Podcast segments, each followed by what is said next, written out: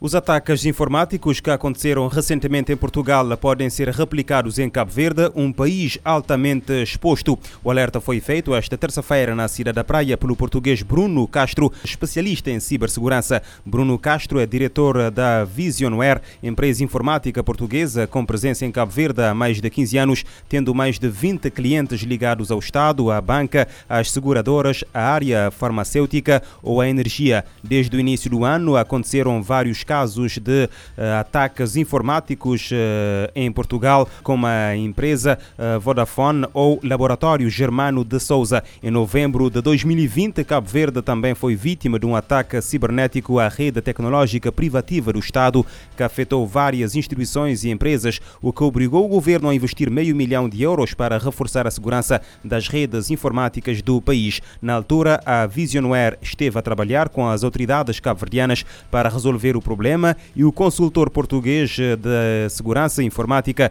constatou que o arquipélago está altamente exposto, tal como muitos países ocidentais. Entre os setores mais expostos aos ataques informáticos em Cabo Verde, o diretor da Visionware aponta o Estado porque já foi vítima uma vez, mas também tudo que envolve dinheiro, desde a banca, seguros e indústrias e tudo que envolve o turismo. Bruno Castro sugere a tomada de medidas técnicas defensivas e preventivas para as empresas serem capazes de mitigar ciberataques e, se possível, bloqueá-los ou detectá-los. O Tribunal da Comarca da Somar, em Santa Catarina de Santiago, decretou prisão preventiva ao homem suspeito da autoria de um crime de homicídio com recurso à arma branca ocorrido no dia 31 de dezembro do ano passado na localidade de Mato GG. Em nota de imprensa, a PJ refere que a vítima é outro homem de 58 anos que era tio do arguido. O suspeito de 43 anos foi detido fora de flagrante delito no dia 15 deste mês pela PJ em cumprimento de um mandado do Ministério Público. Na Ilha do Sal, o tribunal decretou prisão preventiva para a mulher detida na segunda-feira no aeroporto na posse de mais de 405 gramas de cocaína. A droga estava oculta nas solas de um par de sapatos que se encontrava no interior de uma bagagem de mão. Em nota de imprensa emitida na tarde desta terça-feira, a Polícia Judiciária refere que a mulher estava a chegar da cidade da Praia. A suspeita de 22 anos foi detida fora de flagrante delito no Aeroporto Internacional Amílcar Cabral durante uma ação de fiscalização e combate ao uh, tráfico de drogas por via aérea. A detida por suspeita de tráfico de droga vai aguardar os trâmites do processo em prisão preventiva. 12 milhões de contos. É este o valor global da dívida das empresas públicas e privadas, municípios e particulares para com a Eletra. O valor também inclui as perdas de cerca de 2,8 milhões de contos anuais. Revelação feita esta terça-feira pelo presidente do Conselho de Administração da empresa, Luís Teixeira.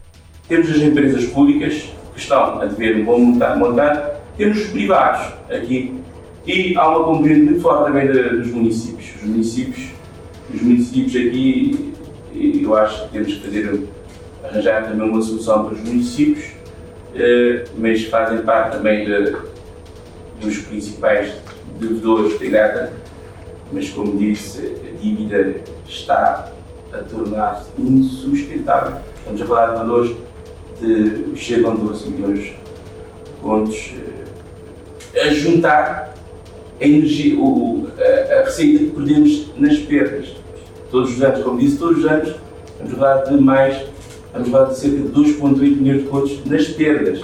Aqui é só nas dívidas, que já chegam, como disse, a quase 12 milhões de contos. Num comunicado divulgado a 18 de fevereiro, o Conselho de Administração da Eletra informou que o elevado número de clientes com faturas de energia elétrica por liquidar está a causar enormes dificuldades na gestão e sustentabilidade da empresa e de todo o setor energético. O presidente da Ucrânia mobilizou militares na reserva para reforçar o exército. Vladimir Zelensky descarta por agora uma mobilização total para as Forças Armadas face ao aumento da ameaça russa. Zelensky explica numa comunicação feita ao país que este novo decreto se aplica apenas aos ucranianos na reserva operacional mobilizados para reforçar o exército que combate as milícias pró-Rússia na região do Donbass e enfrenta a ameaça militar russa na fronteira. As Forças Armadas da Ucrânia abrangem cerca de 250 mil militares e conta com uma reserva de cerca de 140 mil. No discurso à nação, Zelensky descarta ainda uma guerra em larga escala com a Rússia e desta forma rejeita a imposição de uma lei marcial na região do Donbass, apesar do reconhecimento por Moscovo uh, da independência das duas uh, autoproclamadas repúblicas separatistas de Donetsk e uh, Luhansk. O chefe de Estado ucraniano saúda as sanções contra a Rússia já adotadas pela União Europeia, Reino Unido e Estados Unidos da América. E as sanções às repúblicas separatistas são vistas como anedota pelos ucranianos, quem o diz ao economista guineense Demar dos Santos em Kiev. Em entrevista à RFI, Demar dos Santos diz que os países do Ocidente não estão prontos para confrontar a Rússia.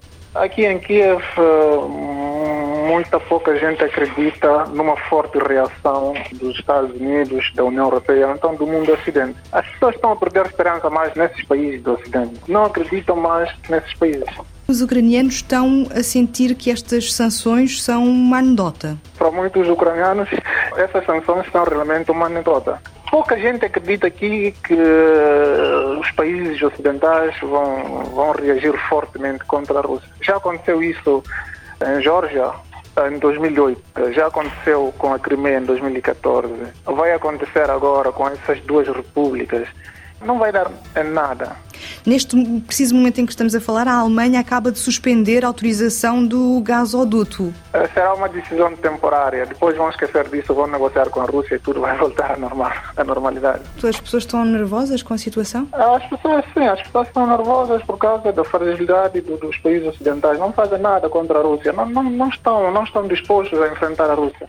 Ucranianos não acreditam que o Ocidente esteja pronto a confrontar a Rússia. E as pessoas idosas estão sujeitas a mais abusos durante os conflitos armados, incluindo execuções sumárias, violações e sequestros em todo o mundo. O alerta foi feito hoje pela organização Human Rights Watch que pede à ONU que garanta uma proteção reforçada a esta faixa etária. O relatório de 48 páginas descreve situações passadas entre 2013 e 2021 e reúne informações sobre abusos cometidos contra idosos em conflitos armados em diversas zonas geográficas, a par do continente africano, eh, com eh, vários exemplos referidos, entre os quais Moçambique. O documento descreve situações em Israel e nos territórios palestinianos ocupados na região de Nagorno-Karabakh eh, na Síria e na Ucrânia, país que nas últimas semanas tem estado no centro da atualidade internacional e que desde 2014 é cenário de uma guerra entre ucranianos e separatistas pró-russos na parte leste do território.